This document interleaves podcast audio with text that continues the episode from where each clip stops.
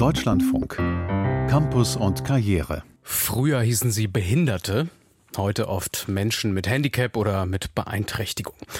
Nicht nur die Bezeichnung hat sich geändert, auch die gesellschaftliche Integration, die Inklusion ist vorangeschritten. Aber Menschenrechtler, Verbände und Eltern klagen immer wieder, es passiert noch nicht genug. Kürzlich rügten die Vereinten Nationen Deutschland für die schleppende Umsetzung der UN-Behindertenrechtskonvention. Besonders der Unterricht an Förderschulen, der steht da in der Kritik. Darüber wird zurzeit in Berlin auf einer Konferenz diskutiert. Und am Telefon ist Kirsten Erhardt von der Elternvereinigung Gemeinsam Leben, Gemeinsam Lernen.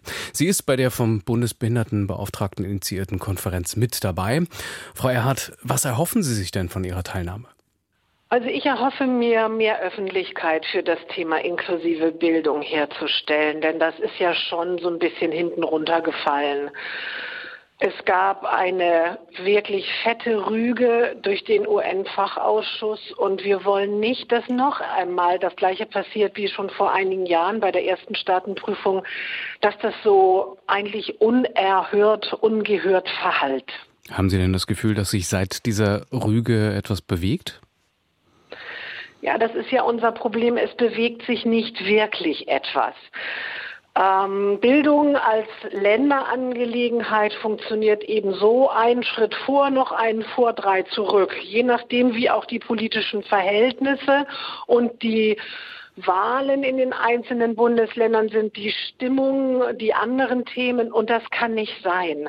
Hm. So kann man eine Konvention, die ja eine internationale Verpflichtung ist und rechtlich bindend ist, auch nicht umsetzen, indem man das den Ländern überlässt. Natürlich sind wir nicht ganz doof. Wir wissen natürlich, dass unser Land so föderativ aufgestellt ist, aber wir, und darum sind wir jetzt hier auch in Berlin, möchten einfach auch den Bund in der Pflicht sehen. So nach dem Motto, ihr müsst euch jetzt kümmern, sonst wird das nichts. Und wie sollte sich der Bund kümmern? Der Bund muss im Grunde den Ländern eine Ansage machen, dass sie sich ernsthaft jetzt auf den Weg machen. Natürlich kann er die Gesetze nicht selber machen, aber er kann ihnen auch eine klare Ansage machen, weil er sonst eine internationale Verpflichtung missachtet. Und ja nicht erst seit einem Jahr, sondern jetzt seit fast 15 Jahren. Und das erwarten wir einfach, dass er sich jetzt auch mit den Ländern da auseinandersetzt, auch eventuell streitig in eine Auseinandersetzung geht. Aber was nicht mehr geht, ist einfach immer nur zu sagen, das ist Ländersache, wir können da als Bund nichts machen und sind die Hände gebunden. Das hören wir jetzt seit 15 Jahren. Sie sprechen ja mit vielen Eltern, die förderbedürftige Kinder haben. An welchen Stellschrauben könnte gedreht werden, auch möglichst bald, sodass sich die Lage verbessert? Wir haben die Ressourcen, aber die Ressourcen sind im Sondersystem gebunden. Ich denke, wir können uns auf Dauer, und das dürfen wir eigentlich auch nicht, nach der UN-BRK, der Behindertenrechtskonvention, dieses Doppelsystem, das teuerste der hm. Welt leisten. Wir müssen Ressourcen verlagern. Also Sie das sagen, ganz klar. Genauso wie der Bundesbehindertenbeauftragte Herr Dusel es sagt, äh, dass die Förderschulen in Regelschulen umgewandelt werden sollten? Ja, und zwar nicht so, indem wir da ein Schild heute geschlossen äh, vornageln, sondern dass wir wirklich gucken, wie wandeln wir allgemeine Schulen um, dass dort, und das ist ein Begriff aus der UN-BRK, angemessene Vorkehrungen für alle Kinder sind. Und das, um das nochmal zu sagen, ist eine Aufgabe des Bundes aus unserer Sicht, denn der Bund muss einheitliche Lebensverhältnisse herstellen im Land.